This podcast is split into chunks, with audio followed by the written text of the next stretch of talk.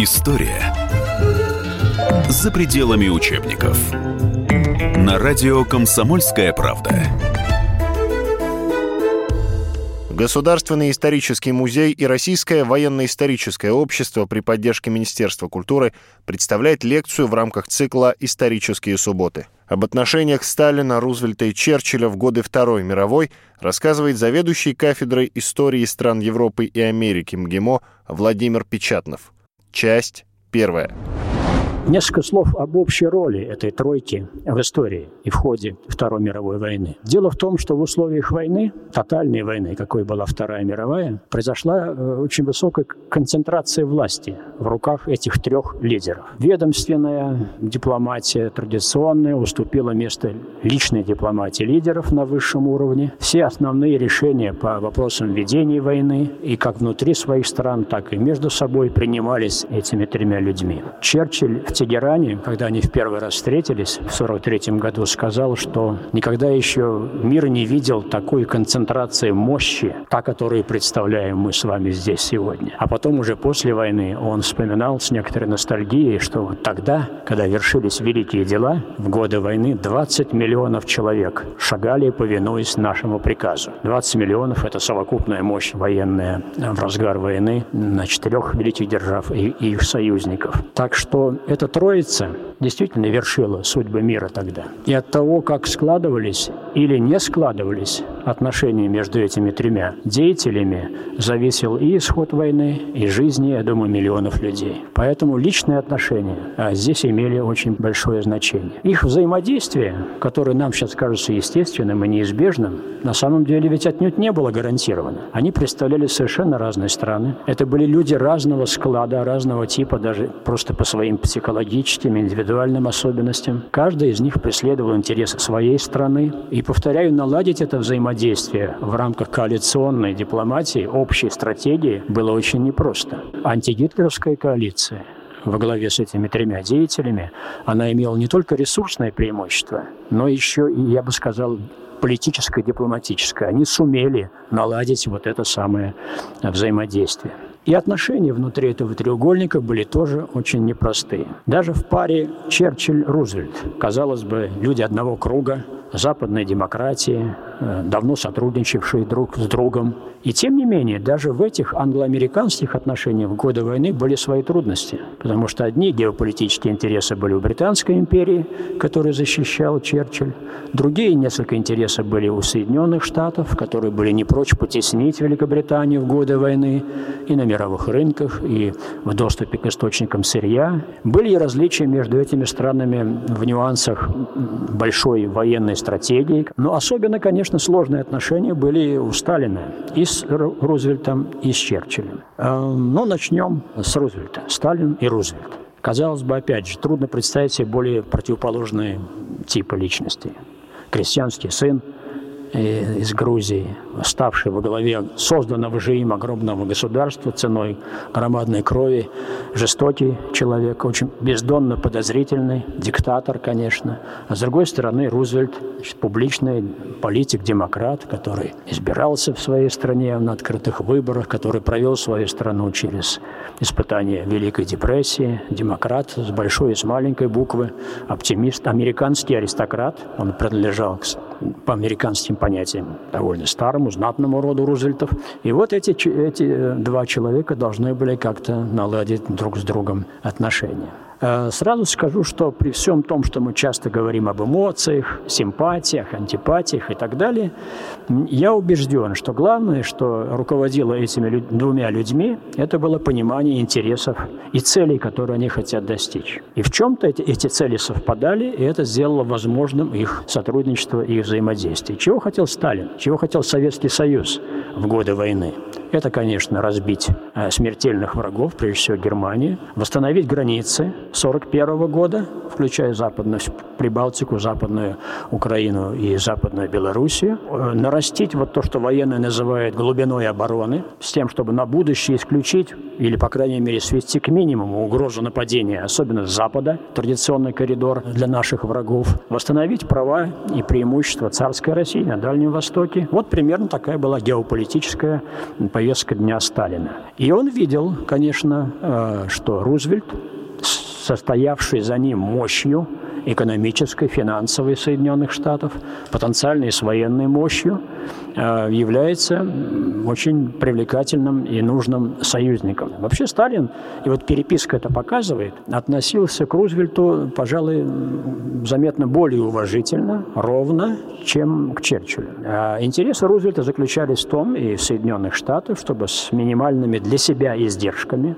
прежде всего в отношении людской силы, разбить врага, выйти победителями из этой войны. И здесь роль Советского Союза была незаменимой. Рузвельт был реалист и понимал, что без Красной Армии это сделать американцы просто не под силу, даже вместе с англичанами. И второе, Рузвельт был убежден, что без участия, без включения Советского Союза в послевоенную систему мировой международной безопасности, прочный мир построить не удастся, если Россия окажется за бортом вот этого миропорядка послевоенного. Что еще интересно в этих двух отношениях? Рузвельт несколько ревновал Черчилля к Сталину. Потому что Черчилль раньше начал переписку, вошел в контакт письменный сначала со Сталиным.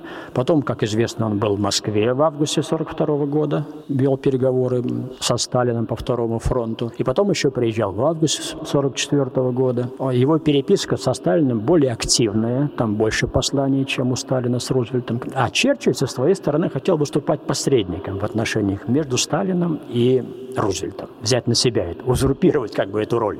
Рузвельту это очень не нравилось. Он сам был такой примадонна.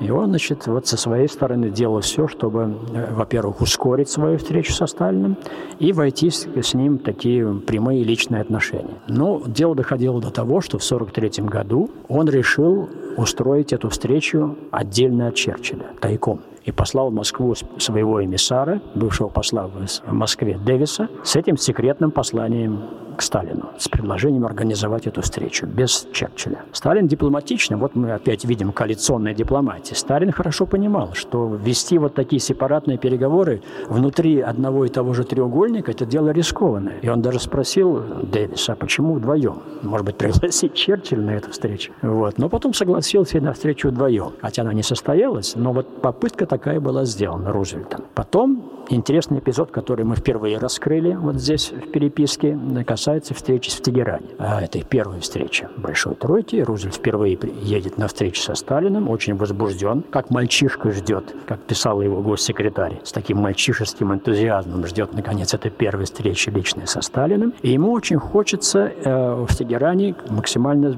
сблизиться с советским вождем. Но, как известно, в Тегеране он остановился в советском посольстве, хотя и у американцев было, была там своя резиденция немножко на отшибе. Но стандартная версия, особенно на Западе, состояла в том, что коварный Сталин значит, заманил Рузвельта на советскую территорию с тем, чтобы послушать его разговоры, вообще иметь его где-то под рукой. Значит, новые документы, наши прежде всего, американских архивах я так и не нашел подтверждения. Это глубоко где-то запрятано. Но есть запись беседы нашего посланника в Тегеране с американским посланником, который очень конфиденциально накануне визита, когда решался вопрос, а где же остановиться Рузвельту, Рузвельт до этого сам послал намек Сталину. Свое послание он завершил словами «Где же нам жить?», как бы предоставляя решить вопрос о расположении американской делегации самому Сталину. Потому что Черчилль затягивал его в свое посольство, которое тоже было рядом с советским. И вот этот, значит, разговор нашего дипломата Максимова и американского посла Дрейфуса. Цитирую.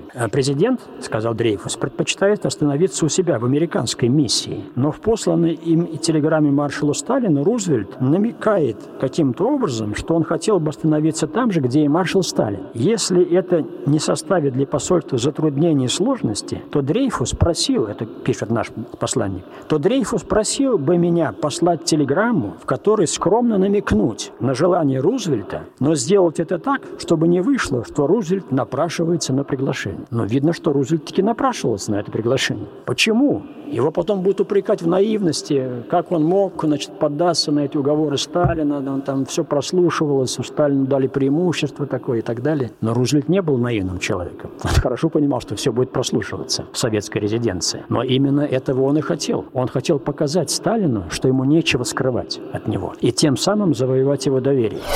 Продолжение через несколько минут.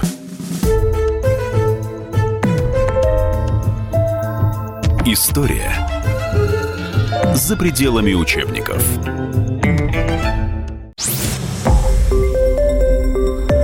Радио «Комсомольская правда». Более сотни городов вещания и многомиллионная аудитория. Челябинск 95 и 3 FM. Керч 103 и 6 FM. Эм. Красноярск 107 и 1 FM. Москва 97 и 2 FM. Слушаем всей страной.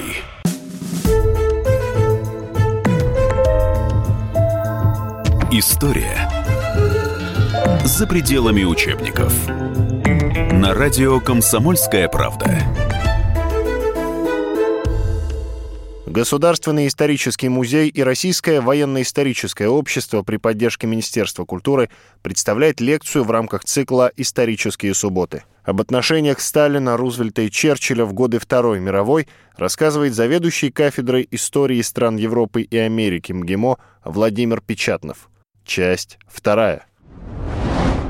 Теперь а, второй, значит, парень, Сталин и Черчилль. Здесь еще более интересно, потому что отношения были более сложные, более напряженные, но, я бы сказал, более интенсивные с обеих сторон, особенно со стороны Черчилля. В принципе, это история о том, как хладнокровный шахматист Сталин, который умел рассчитывать свои шаги, любил такие комбинационные ходы, пытался не безуспешно манипулировать Черчиллем. А Черчилль нам известен как такой железобетонный бульдог, так сказать, внешне, по образу, а, который вот упорно стоит на своем, которого не сдвинешь, настоящий, значит, символ вот этого а, британского бульдога или льва. На самом деле, это довольно обманчивое ощущение. Черчилль как писал о нем прекрасно знавший его наш посол Майский, один из умнейших наших дипломатов в Лондоне, у Черчилля темперамент художественно-эмоциональный. Черчилль был очень эмоциональный человек. Ему были свойственны перепады от депрессии к экзальтации. Этому способствовало и то, что он был пьющим человеком, как известно. Он ни дня не проводил без парочки стаканчиков виски. И это тоже свойственно людям пьющим, вот эти вот перепады в настроении. И, ну и от природы он был человеком, видимо, горячим, очень эмоциональным, потом отходил. Но он был способен на вот эти вот, с одной стороны, взрывы бешенства, недовольства, и с другой стороны, иногда пускал слезу и мог, значит, впасть в умиление от каких-то особенно добрых слов со стороны Сталина. Сталин с помощью сначала Майского, а потом, когда сам познакомился с Черчиллем в августе 1942 года, разобрался в этих э, струнах, струнах Черчилля и научился на них играть. Но что лежало в основе этих отношений между Сталиным и Черчиллем, это, конечно, национальные интересы Британской империи, с одной стороны, и Советского Союза. Черчилль, конечно, ненавидел советский строй, он ненавидел коммунизм, он не любил Россию как страну и как культуру. Но, как записал в дневнике его помощник, да, он не любит Россию, и русские правы, когда ему не верят и не доверяют, но он сделает все, чтобы помочь Сталину победить, победить немцев. Черчилль при всех своих комплексах и эмоциях, он был все-таки реалистом на страже интересов Британской империи. И он понимал, что и Британская империя в одиночку или даже с американцами не выстоит в этой борьбе. И э, Советский Союз союзник такой, который перемалывал большую часть вермахта в этой войне, был конечно, необходим англичанам тоже. С другой стороны, интересы геополитические Британской империи и Советского Союза больше пересекались, чем наши интересы с американцами. Где были интересы Британской империи? Средиземноморье, Балканы, это уже близко к нам, это Ближний Восток и вообще все пути, которые ведут из Европы, значит, британским колониям, прежде всего к Индии. Поэтому э, Иран, Турция, э, сфера британского влияния. Поэтому Черчилль и в целом британский истеблишмент э, к советским притязаниям и заявкам на влияние на этих территориях относился гораздо более болезненно, чем Рузвельт. И это создавало, конечно, такую более серьезную напряженность в наших отношениях с Великобританией и в личных отношениях Сталина и Черчилля. Интересно, что и соотношение внутри этого треугольника менялось со временем. Вначале это тандем, значит, преимущественно Черчилль-Сталин. К нему еще только начинает подключаться Рузвельт. Ну и США еще и не воюет до декабря 40 1941 года. Потом США долго раскачиваются, набирают, так сказать, военную мощь, э, конвертируют экономику на военный лад. Они еще не главный, так сказать, участник этого процесса. Воюют больше англичане и русские. А, но вот начиная уже с 1943 года, с лета где-то, уж Тегерану это становится очевидным, США набирают военную мощь, отмобилизовывают огромные армию, раскочегарили военную экономику. В общем, видно, что американский вклад отныне в войну будет гораздо более значительным, чем вклад Британии. Черчилль это хорошо понимает. Он называл, сравнивал себя в Тегеране с маленьким британским осликом, значит, который оказался между русским медведем и значит, американским бизоном который его зажимают с обеих сторон. То есть э, влияние Великобритании и ее мощь шли вниз, ослабевали по мере развития событий, и Черчилль это очень хорошо чувствовал. На место главного партнера Рузвельта выдвигался, конечно, уже Сталин, тем более после огромных военных побед 42-43 годов. И вот э, именно этот тандем Рузвельт-Сталин начинает определять главное решение внутри Большой Тройки на заключительном этапе войны. Всякое союзное взаимодействие требует какого-то уровня доверия. Но в то же время мы знаем, что ни один из них, особенно Сталин, конечно, полностью не доверял партнерам по антигитлеровской коалиции. Сталин вообще никому не доверял, а тем более, значит, буржуазным, буржуазным деятелям. Больше, в какой-то степени меньше не доверял Рузвельту, чем Черчиллю, а, но, тем не менее, о каком-то полном доверии, конечно, речи нет. То же самое и со стороны Рузвельта и Черчилля. Они с большой оглядкой, конечно, действовали. Они не были карасями, такими идеалистами. Если поставить себе вопрос, а какая из сторон вела себя более честно а в этом треугольнике, то, наверное, все-таки это Советский Союз. Но наиболее э, очевидные такие примеры двуличия или коварства союзников нам хорошо известны. Это затяжки со Вторым фронтом, несмотря на все обещания, затянувшиеся на два года, до 1944 года. Это, конечно, утаивание разработки атомного оружия, сверхоружия, которое огромную роль сыграет после войны. Так что э, у союзников были, конечно, серьезные, серьезные большие секреты от Сталина. Эм, вот эта переписка, которая была издана в 1957 году, казалось бы, после Сталина, там, при Хрущеве и так далее, на самом деле, как показывают документы, Сталин задумал ее издать. Это была идея либо его собственная, либо идея Молотова, который Сталин одобрил. Потому что без его ведома, конечно, такой проект и все посылалось ему на одобрение. Поэтому уже в 50 году был готов макет издания этой переписки. Но там были другие причины, по которым это издание задержалось. Но то, что Сталин считал не целесообразным опубликовать эту переписку, говорит о том, что он видел в ней актив свой. Он хорошо понимал, шла холодная война, нужно было показать, а кто был более честен и, так сказать, справедлив в этой войне, кто понес главную, главную тяжесть, вынес. И вот он принимает это решение о переписке несомненно, и он понимал пропагандистское значение этого всего. А союзники, как известно, так они опубликовали эту переписку. Коалиция с исчезновением врага, с исчезновением того, что их сплачивало и объединяло, она, конечно, не могла существовать, когда этот, эта общая угроза, этот общий интерес исчез. Но все-таки не надо забывать, что было достигнуто благодаря этому взаимодействию. Все-таки главное, это было сделано. Враг, страшный враг, был разбит и Германия, и Япония. Чудовищная немецкая военная машина, которую в одиночку, с которой справиться ведь никто не мог. Только общими усилиями. Мало того, были заложены кое-какие основы дальнейшего и послевоенного регулирования и международного права. Напомню, что мы сотрудничали в создании ООН. Я недавно нашел воспоминания американского дипломата, участника этих переговоров 1944 года, который пишет, что мне было как-то как американцу очень обидно, когда я видел, что двое русских сочинили устав ООН, основу устава. Кто были эти двое русских? С нашей стороны это был Аркадий Соболев, известный наш дипломат, который действительно играл главную роль э, на этих переговорах с нашей стороны. А с американской стороны это был потомок второе поколение эмиграции российской, Лео Посвольский такой, советник Госдепартамента. И вот эти двое русских сочинили основу устава ООН, который стал, в свою очередь, основой международного права современного. Так что и здесь было сделано нечто такое, что пережило саму войну и до сих пор, в общем-то, является нашим общим достоянием. Поэтому надо смотреть, мне кажется, на эти вещи трезво, балансированно, видеть и то, что было сделано и достигнуто. Это и урок на сегодня, кстати говоря, потому что видно, какую роль может играть, могут играть правильно понятые отношения на самом верху, как много зависит от личных контактов – руководителей, от их способности взаимодействовать друг с другом, видеть долгосрочные интересы своих стран, а не поддаваться каким-то эмоциям, там, конъюнктурным соображениям и так далее. Поэтому я считаю, что наследие в этом смысле антигитлеровской коалиции Большой Тройки, оно живо и по сей день.